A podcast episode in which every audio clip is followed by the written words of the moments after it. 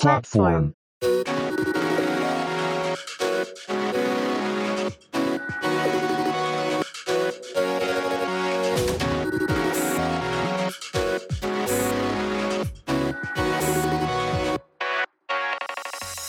こんにちは。プラットフォームのパーソナリティの石橋と、なるみです。この番組はホームでの雑談に夢中で電車を乗り過ごす人たち、プラットフォーマーズの2人が送るポッドキャスト、プラットフォームと題しまして、日常の話題や自分たちの興味のあることについて配信いたします。散歩や通勤、家事の合間に聞き流していただけると幸いです。えー先日、私、あのー健康診断、会社の健康診断がありまして、はい。早い？そうでもないか。4月。毎年こんな感じなんですかね。もしかしたらね。みたいですね。私、あのー社御社ではね。御社ではね、あもう弊社ではね。そうそう、みたい、4月みたいで、私、あのね、転職したんで、今回初めて行ってきたんですけど、まあ、そのうちの一つで、あの、視力検査ってあるじゃないですか。はい。これ、ついにね、私、あの今までこう、視力1.0を切ったことなかったんですけど、うんうん。ついにですよ、ついに。0.7、どっちがどっちかちょっと忘れちゃいましたけど、0.7と0.8。うん。はい。視力が悪くなってまして、こう、ね、まあ、少しずつやっぱ置いていくのかなと。でも運転するなら支障があるんじゃないの？メガネ作り始めたりとか。そうそう、うんそうそう。なんだけど、まあ一応両目でいくつだったっけな、視力。まだた多分大丈夫。このレベルだと。まあでも、今後良くなることは多分見込めないから、まあちょっとね、メガネについては、メガネかコンタクトかわからないですけどね。そうですね。はい。ちょっと準備しというか、どっか頭の片隅に入れといた方がいいのかなと感じましたね。というわけで、多いですね。多い。初老、初老が始まりました。石橋です。よろしくお願いします。はい。えー私は先週、あの、副副反応ですね。コロナワクチンの副反応でうなされて、結果、土曜、日曜、まるっと寝込みましたね。で、うん月曜日の朝、ようやくちょっと頭痛いかなっていう状態だったんですけど、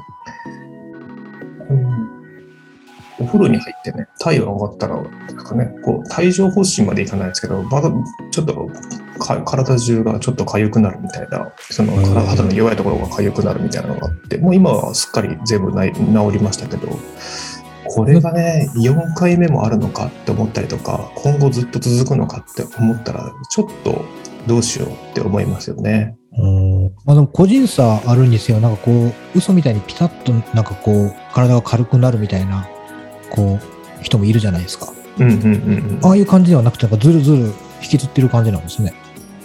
そうですね、前半、うん、月火ぐらいはちょっとしんどかったなっていう、ちょっとしたこう重めのこう梅雨時期とか気圧の変化で起こる頭痛みたいな感じの、どよんとした感じでしたけどね、まあまあ、その分ね、お酒飲まなかったんで、3、4日、今年初めてじゃないですか、金お酒を飲まない日が続くっていう意味では、まあ良かったのかなと。うん、休館日？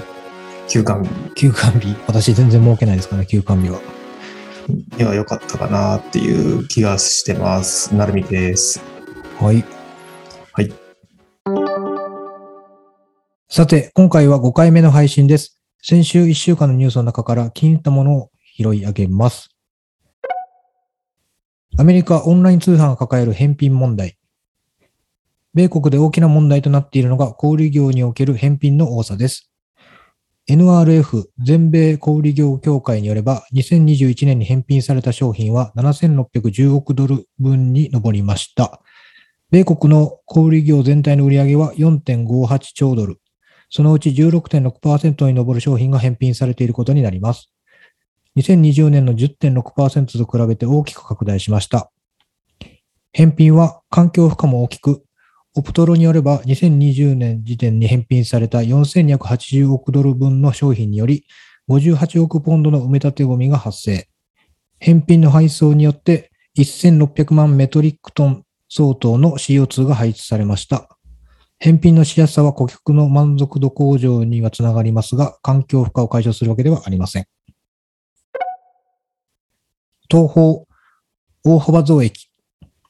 東方は4月12日、2022年2月期通期決算を発表。売上高が前期比19.0%増の2283億円。営業利益が同78.0%増の399億円と好調でした。コロナ禍の反動需要に加え、劇場版呪術廻戦ゼロが興行収入132.5億円を超えるなど、複数の大ヒット作品が寄与しました。東宝が展開する事業は映画と演劇、不動産。どれもコロナ禍が逆風となる中、呪術廻戦、新エヴァなどの人気シリーズ映画ヒットが業績を支えました。アニメ事業を映画、演劇、不動産と並ぶ事業の第4の柱に位置づけ、3年以内に最高益528億円の更新を目指します。イーロン・マスクによるツイッター買収提案。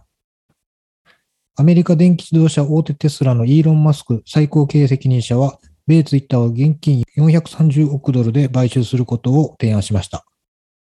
短文投稿サイトのツイッターが言論の自由のためのプラットフォームになるには、非公開化が必要との見方を示しました。提示された条件は、1株当たり54.2ドルで、ツイッターの普通株式をすべて買い取るというものです。4月1日の終値と比べ38%ほどプレミアムを乗せた価格で、直近終値と比較すると20%高い水準です。マスクは TED2022 カンファレンスにライブ出演の際、社会には言論の自由を内包する場が必要。アルゴリズムをオープンソース化し、投稿に対するあらゆる操作が目に見えるようにすべきと持論を述べました。今回は3つ、えー取り上げましたけども、えー、なるみさんはい気になる点などがあればお聞かせください。そうですね。先週からの受けになっちゃいますけど、これ、イーロン・マスクのツイッター何かしら動きがありますね。なんか何かやろうとしてる感はありますよね。そうですね。なんですかね。うんただ、その、何をやる、やりかねないかわからないっていう恐怖感で世相が動いてる感じを、こう、この2、3日受けるなっていう感じでしたけど、はい。何がしたいんでしょうね。言論の自由のためにはい、ただ、ね、権力者とか資産家が株をツイッターの、まあ自由、真逆のことをやってる気がするんですよね。言論の自由のために一人の独裁者が現れるみたいな感じのイメージにも見えるので、なんか印象悪いですけどね。うんでもこの人、あれですね、なんか過去にもなんかやろうとして、え車の時でしたっけ？なんかすぐ撤回したりとかして、なんか周りの意見もちゃんと聞く人っていう印象があるので、また来週には新しい展開になってる気がしないでもないかなっていうところですね。そうですね。まあ、実際にね、ツイッターの株の9%ぐらいを取得してからすぐこの展開ですからね。うんなんか、今、現段階でもう確定した情報がどこまでなのかっていうのは、ちょっとわからない部分ではありますけど。まあ、なんか、ただツイッター買収を発表するってなったタイミングで株価がドカーンって上がって、うん。で、あ買収、えっと、株価を買うってなったタイミングでバーンと上がって、買収するって発表して、ちょっとずるずる下がるっていう、こう、なんか、株価をと連動して、こう、世間が動いてる。まあ、結局に世間の動きに連動して株価が動いてるって、こう、目に見えて、見える、こう、いい事例なのかなっていう気はしますね。まあこの人、ね、この人の発発言ですごく株価が変動するっていうのは、まあ、今のこのツイッターに始まったわけじゃないですもんね。結構う、ん。みんながこう、いやー、見てる方は楽しいですけど、ね、うんあの、投資家だったりとか、そこに左右される人たちの心はもうね、ドキドキしっぱなしでしょうね。あの変な発言しないでくれよって思うでしょうしね。まあ、ちょっと、私たちのね、こう、踏み入れてる世界ではないので、えっ、と、そうですね。自分たちの仕事、やってる仕事ってこう、多くが目に見えないけど、結果的に社会の役に立ってるみたいなところに美学を感じるえー人間ってやっぱ多いかなと思ってて、あの日本人としてもね、それとは全然違いますからね。豪快な感じっていうのは面白いかなと思いますけれども。はい。あと、あれですね。返品問題あるじゃないですか。はいはい。返品って僕ほとんどしたことないんですけど、したことあります？ああ、ありますよ、もちろん。それはどどう、そのやりとりすごいめんどくさいだろうなっていう気がしてるいるんですけど、あねネットショップで返品あ、そうです。もはいはいはう、もう私はほとんど Amazon なんですけど、そのネットショッピングするときって、い。はい。例えばそこで靴を購入して、で、こう、靴って履いてみ、見て、そのメーカーごととかでちょっとサイズ違うじゃないですか。はいはいはい。で、履いてみて、こう、サイズが合わなかった時に返品っていうのは、やあっぱありますね。逆にその、なんていうんですか。何かあったかな。壊れてて返品っていうのはあんまりなかったかな。まあ、過去にゼロではもちろんないんですけど、あ。はいはいはい。まあ、なんか壊れてるから返品しますっていうのも、まあ、何回かはありましたけど。ええただ、あの、最近、アマゾンとかで靴買うと、うんなんかね、サービス名ちょっと忘れちゃったんですけど、その、複数、例えば一つの靴、A っていう靴がありましたと。はいはじゃあ、その靴の、えー、例えばに僕27ぐらいなんですけどね、足が。い。うんうん26.5、27、27.5みたいな複数で取り寄せれることができるサービスがあって、もう一つの靴をね。うんうんで、それ3つ届くんですよ。うんうん最高5つまでやったかなんかちょっと忘れちゃいましたけど、でもそこに返返品の、えーっと、伝票も一緒に入ってくる。ほうほうほで、それを、まあ言うたら、でも試し履きできるんですよ。う。はいはいはい。で、あ、このサイズがいいって、まあ仮に27がちょうどよかったよと。で、残りの2つがサイズ合わなかったよってなったら、そのままそれを送り返せるんですよ。ええそういうサービスがあって、一回ちょっと使いましたけどね。あれはすごく便利やなと。まあ、返品前提で購入するっていうのは、なんかすごい不思議な感覚でしたけど、なんかこう、あまりこう日本では、日本の靴屋さんに行けばできることが、もうオンライン上でもできるわっていう、まあちょっとびっくりしましたけどね。うん。実店舗に行かなくても良くなるな。そこの、うんまあ、ここにも書いてますけど、結局返品は環境負荷も大きくですよね。なんであそうです例えば。えーっと、まあまあ、段ボール一箱だけっていう話じゃないですけど、そこにかかる人件費であったりですとか、トラックのガソリン代っていうところは、まうんあ、環境負荷っていうことなのかなと思ったりとかでいくと、うん。あの、返品あんまりしない立場からするとですね、あんまりっていうか、ほとんどしたことない立場からすると、はいはい。靴なんか一回実店舗で試し履きして、で、うんそれを買えばいいじゃんって思ったりするタイプなんですよ。わかりますよ。まあさ、ぼ僕はもうでも実店舗でね、履いちゃうと実店舗でか買う心境になっちゃうんですよね。それ、まあ、まあまあ、それはそれでいいと思うんですけど、だったら買えばいいしっていうはい。買う心境になる。ならね、その安さを追求するんだったら、一回それを持ち帰って検討してからネットで買うっていう、うんうん。あの、まあまあ、ちょっと、その、EC のやり方も結構変わってきてるから、まあ、うんお店がちゃんと、お店、逆に言うともうお店じゃ買えなくなりました。もしくは、うんお店で買う場合にも、あの、ネットで買ってくださいと。そこで、あの、現金をなくしていきましょうみたいな店舗がどんどん増えていったら面白いかもしれないですね。その店舗ごとの予算達成みたいな、そういった、うんえっ、と、観点じゃなくて、会社として何足売れたからいいでしょっていう観点でいくと、それも実現可能かなと思うんですよね。まあ、ただね、さっきその言った靴の話なんですけど、僕、うん初めは実店舗に行ったんですよ。ただ置いてなくて、それがで、何個か回ったんですよね。で置いてなくて、もうしょうがないから、もう Amazon でとりあえず1個、これかなっていうサイズをもう取り寄せて、で、もう返品しようって考えて、注文したんですよ。うん。じゃあ、たまたまそういうサービスやってるってことに気づいて、うんで、利用をしたんですけどね。だから、やっぱその自分の欲しいものがその実店舗にないっていうのがね、なかなか、そこを、だだから、あとはそれは、あれですね。あの、来店予約までできるみたいなのが、こういうのを買いたいと検討してるので、この日に行くので置いといてくださいみたいなね。うんそのお店に。で、うん入ってみて、で、そのままそこで買う、即買いする。で、その買い方はウェブ経由で買うとかね、そうん。のスマホで買うみたいなのがあってもいいのかなと思いますよね。その、来店するきっかけを作るって意味で、来店予約と、うん。えっ、と、来店したら絶対にそこにサンプルが置いてありますとか、試し履き用の靴が置いてありますみたいなのが、なんかそういう、まあ、靴だけじゃないと思いますけどね、なんかそういうのがあってもいいのかなと思います。ただあれですよね、こう、こうネットで注文して、まあそれをうん。運ぶ車、トラック、で人手っていうのもそうなんですけど、まあやっぱあれなんですかね。自分が行くのもその、例えば、これってネットショッピングっていうかその動く人のところでこう CO2 とかになってますけど、うんじゃあ僕が実際にじゃあ、今住んでるところから、そのお店に行きますって言った時のこれ CO2 の排出量とかで絶対わからないわけじゃないですか。うん、歩いてくださ めちゃくちゃ言うわ。そこまで健康志向じゃないですよ、僕は。なんかね、ここだけ取り上げられるとすごくこう、ね、オンライン通販が、こんだけ、こう数字出ちゃうからあれですけどね。い。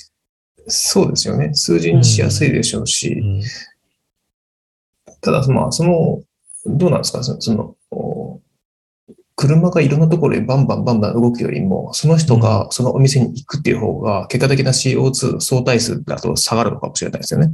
ああ、そうなんですかね。まあ、もしくは、公共交通機関を使ってくださいとかね。うんああ、そもそももともと動いてるところを使ってくださいってことですか？おっしゃる通り、おっしゃる通り。ああ。じゃあもう歩くか公共交通機関くうん。車乗れないのもうマイカー乗っちゃダメっていう。か。はいマイカー。まあでも、マイカーは一番そうでしょうね。目に見えて。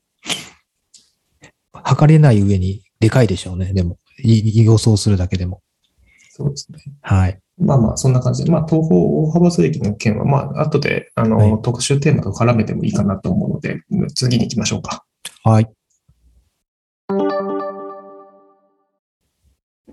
はい。では、ここからは一つのお題に対して二人で話し合います。今回のトークテーマはアート論です。というところで、まあ、アート。さっきの映画もアートかどうか、まあ、東方の絡みでいくとどうかっていうところですけど、アートってかって、ちょっと幅広いですか？石橋さん、どうですか？そうですね。アートって、こう、自分がこう生きてきた中で、すごく、うん、関わったことがあまりないというか、まあ、ね、以前そのお話しした時にその音楽活動うん。をしたたい、したのが、まあアートに含まれるのか含まれないのか少しちょっとわかりにくいですけど、主にそのやっぱ芸術とか、そのはい美術、美術っていう印象がやっぱあるので、まあね、音楽家の人もアーティストと呼ばれたりはしますけど、うん。うん、じゃあ今日はね、あの、はいまあ、アートって幅広いので、絵に、絵、絵、絵画っはい。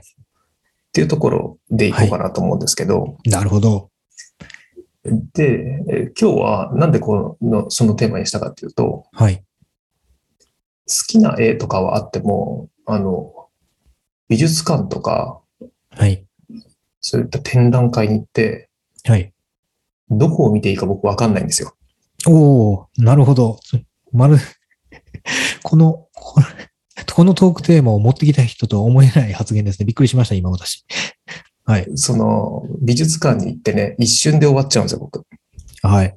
なんかわかりますよ。私、あの、結構その意見に乗っちゃうタイプなんで。さっと見て、キャプション見てなのか、は例えば、ゴッホ展に行きますとか、はい。だとするじゃないですか。いはいじゃあ、それが目的になっちゃうから、それを見ました。見たっていう事実を受け入れて、はい。じゃあ帰ろうかってなっちゃうんで、はい。なんかね、その、じっくり見てる、見て、あの、一個一個見ていくんですけど、例えば、はいその、そういった美術館とかに行ってもね、はい。見てる風で、一体私は何をしてるんだろうって思いながら、こう、1、2時間過ごすっていう、はい。あの、うまあまあ、わかる、知ってる人とか美術を学んだ人にとっては、こいつは何をやってるんだろうっていうことだと思うんですけど、はい。はい。そこがね、美術館での過ごし方とかがね、ちょっとね、いまいち分かってないっていうところがあって、なるほど。いや、そうもう、そうそう。なんでこれを今回取り上げたのか少し謎ですけど、まあ私もちょっとそ、そこはちょっとね、わわかる部分があるんですよ。まあちなみにその、2005年に大阪であったゴッホ展行ったんですよ、私。はいで、行った理由が、ゴッホの絵が見たいっていうのもあるんですけど、でもうん大きな理由はそこじゃなかったんです、私。うんうん。まあ、その当時ちょっと憧れていた女性が行くって言ったんですよね。はいはい。とはいえ別に一緒には行かなかったんですけど、うんその、その女性が、その興味のあるところに自分も触れてみたいと思って、私も一人で行ったんで、一人だったかな、うんうん一人で行ったんです、確か。はい。まあちょっとかなり前の記憶であれですけど。まあ、ただ、まあ、行ったら行ったで、まあその、なんですか、まあ自分、絵心がないので、はいはい。どこを見たらいいのかわからないっていうのは確かにあるんですけど、まあでも、うんもう一旦無視して、こうんう、全部とりあえず見たろうと思って、見て、まあ、こう、この絵がいいな、あ、この絵はわからんな、とか、っていう、そのなんかざっくりたとこだけ、もう手に入れて、手に入れて、まあ満喫したのかな、ある種。ね。ただえ、、それ、それでいくとさ、その、はいこの絵はいいいいな、良くないなっていうのは、うん。こう、パッと見の印象になるんですか？そもしくは。抽象画だからよくわからんなとか、はい。こう、割とすごい綺麗にか書いてあるから、これはわかりやすい絵だな、みたいな、そ、そんな感じですか？そこはね、あんまりこう、なんていうんですか、理由はよくわからないんですよ。うんで逆に理由つけろって言われたら困るんで、こう、そうそうそうそうそう。はいうん。だからなんかその、例えば、よくこう比較されるの、こう、デザインってあるじゃないですか。うん。デザインって、なんかすごい目的があると思うんですよ。うん。うん。でもアートって、まああるんでしょうけど、目的。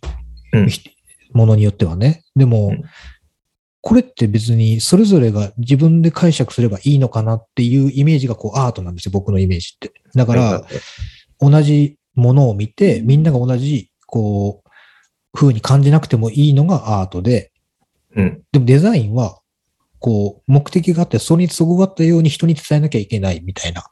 うん。うん。だから、みん、複数人が人が見て同じ感情を抱くっていうか、同じ行動になるっていうのがデザインみたいな印象があって。うんで、僕、デザインセンス0%なんで、うん。うん。そのもうだから、そういう部分では見れないんですよ。逆にその、絵とかを。これは、そう、技法がこうだから、ああだからとか、この時代がどうだからっていうのは全くわからないし、だからもう、見て、どういう良し悪しで判断してるのかわかんないですけど、こう、多分ね、それまで自分がこう見てきたものとか、経験したものをなんかこう、入れ込んでるんだと思うんですけどね。だからそれで、なんとなくこの絵好きとか、なんとなくこの形好きみたいな。例えば太陽の塔とかね。はい。はい。あれ、僕子供の頃からこうずっとこう、折に触れて見てましたけど、あれ、パッと見ですごく怖いって感じる人もいれば、うんうん。最初はね、怖いっていう印象だったとかってもいますしね。最初できた時ってね。そうそう。でも僕って物心ついた時にもうあったんで、はいはいはい。だからこう、そういう怖いって感覚わかんないんですよ。ああ、太陽の塔やっていう感覚はわかるんですけど、多分、そういうのに近いのかなっていうね。うん。なんかあれってだってみんなが見て同じ感情多分抱かないですよ、きっと。はい。はい。目的はちょっと岡本さんに聞かなきゃわからないですけど。うんちなみに、え、え、か今まで絵画だったりとか、絵だったりとか、まあポスターとかでもいいんですけど、そういったはいアート的なものって買って飾ったりとかってしたことありますか？いや、私ね、嫌いなんですよ。その、部屋にそういうポスター貼ったりするのがあんまり好きじゃないですよ。うんうん。できれば、こう、そのままがいいタイプですね。それは何ですか？ミニミニマリスト的な観点で何も置かないのが一番綺麗だっていうことですか？うーん、なんか、違和感があるんでしょうね。うーん。すうん、そうですね。じゃあ、そうですね。美術館って過去、な何回ぐらい何行ったことがありますか？どこに行ったことがありますか？あ、さっきの含めずですか？あ、含めてでもいいですよ。えっとね、2回か3回、2, 2回 ?3 回かな。でも、覚えてないです。その、どこに行ったとか。覚えてたのがゴッホ展だけなんですよ。うんうんうんはい。あとはどうですかね、その、美術に、その美術品に価値がある、価値ができるっていううん。のがあるじゃないですか。会社の壁には飾ってあったりとか、はいはい。壺に、壺になんあかいくはいはい。で、えーまあ掛け軸だったりでも価値がつくわけじゃないですか。はい。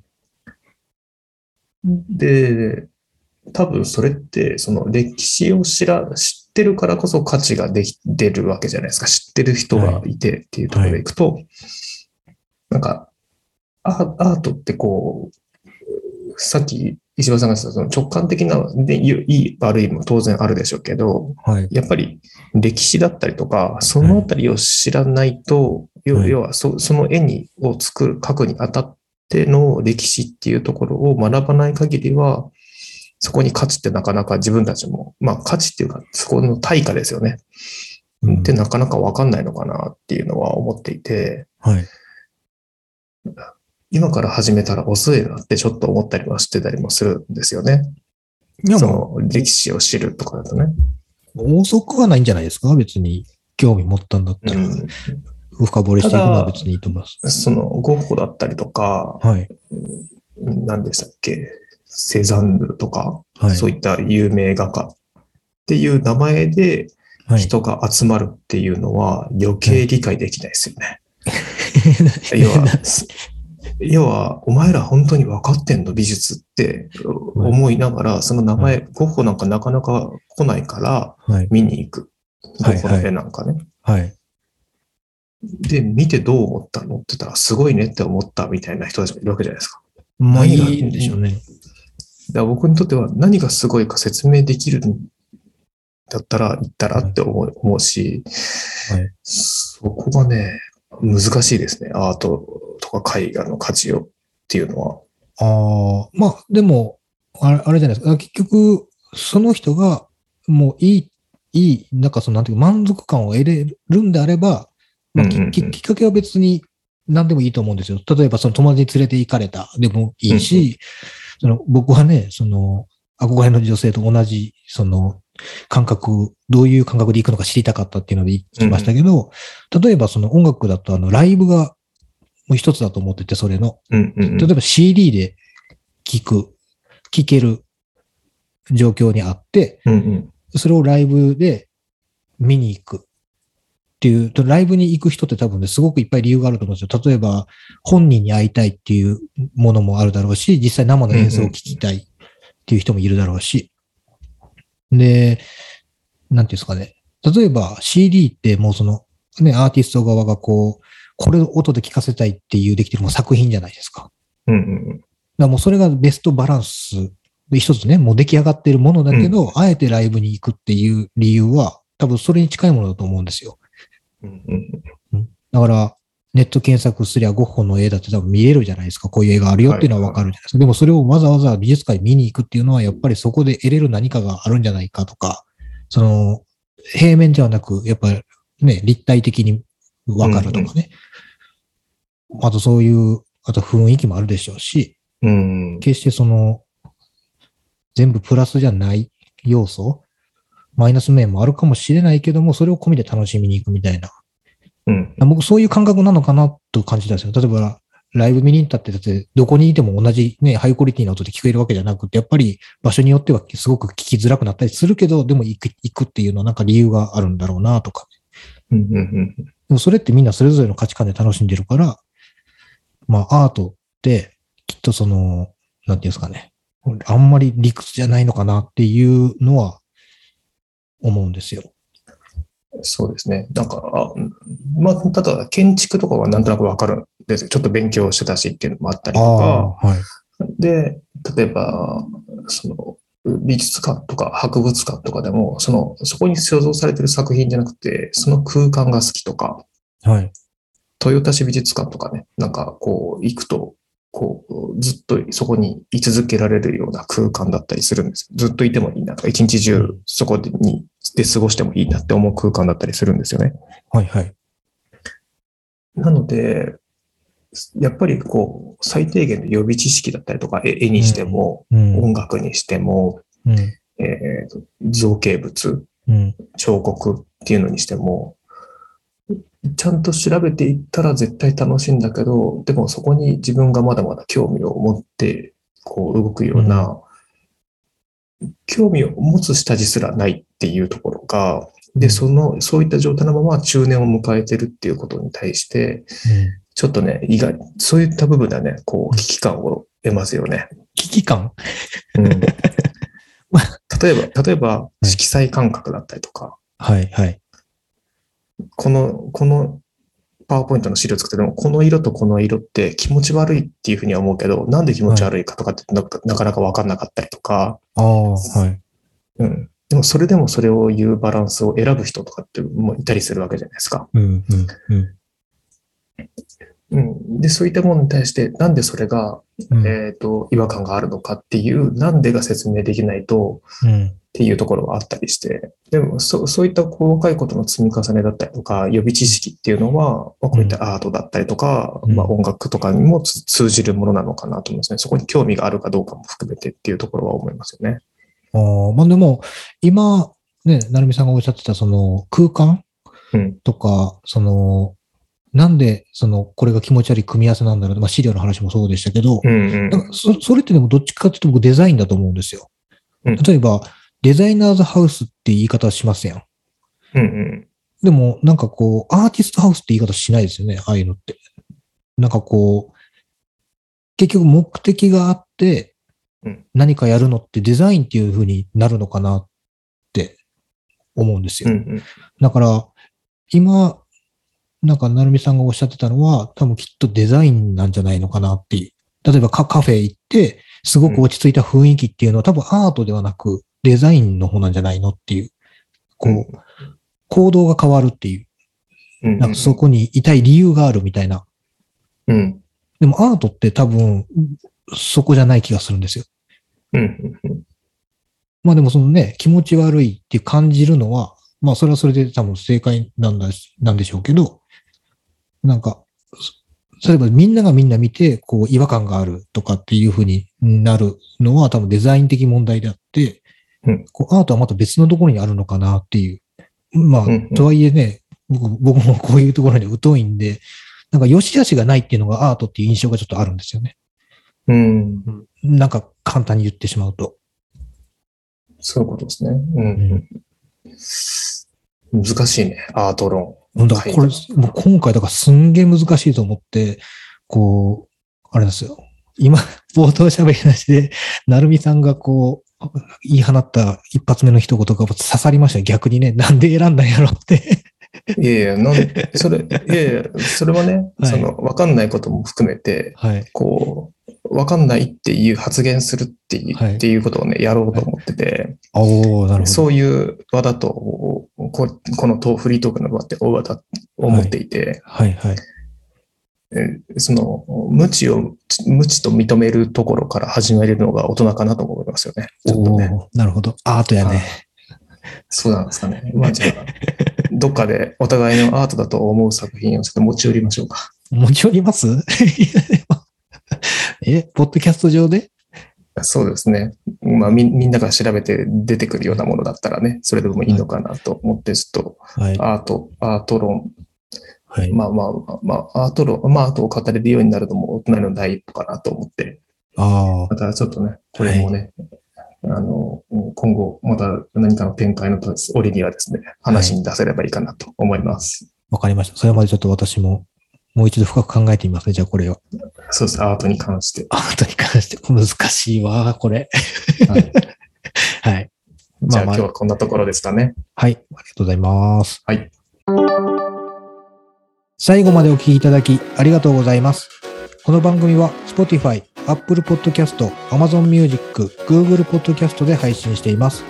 毎週日曜日に更新を予定しておりますので、気に入っていただけましたら番組のフォローをお願いいたします。プラットフォームお相手は石橋と、なるみでした。それでは良い一週間をお過ごしください。